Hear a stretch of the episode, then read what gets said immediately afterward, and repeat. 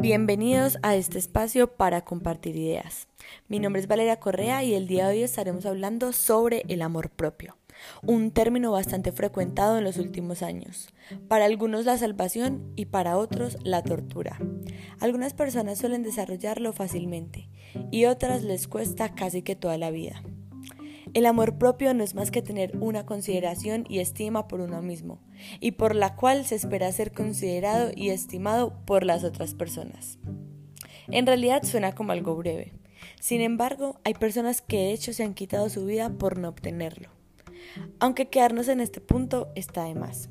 Hoy les contaré sobre algunos tips para obtener esta libertad tan añorada.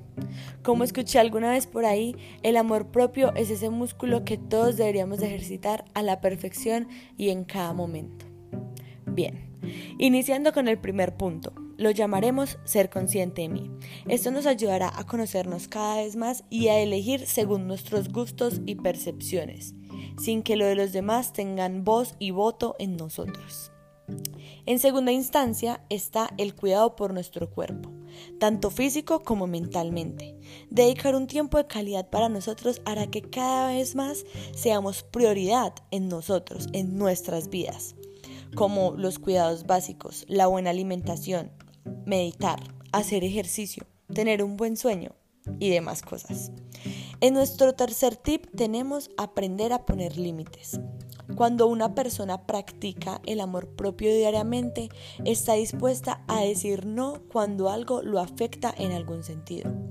Y aunque a veces pueda convertirse en algo tedioso, es un elemento que debe empezarse incluso desde las pequeñas cosas.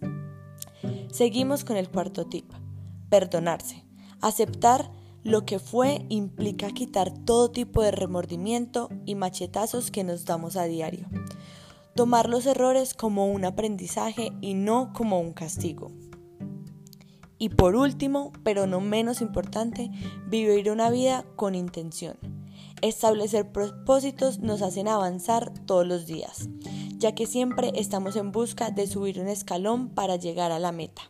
Y en el proceso nos motivaremos cada vez más, pues veremos cómo hemos progresado por aquello que queremos infinitamente.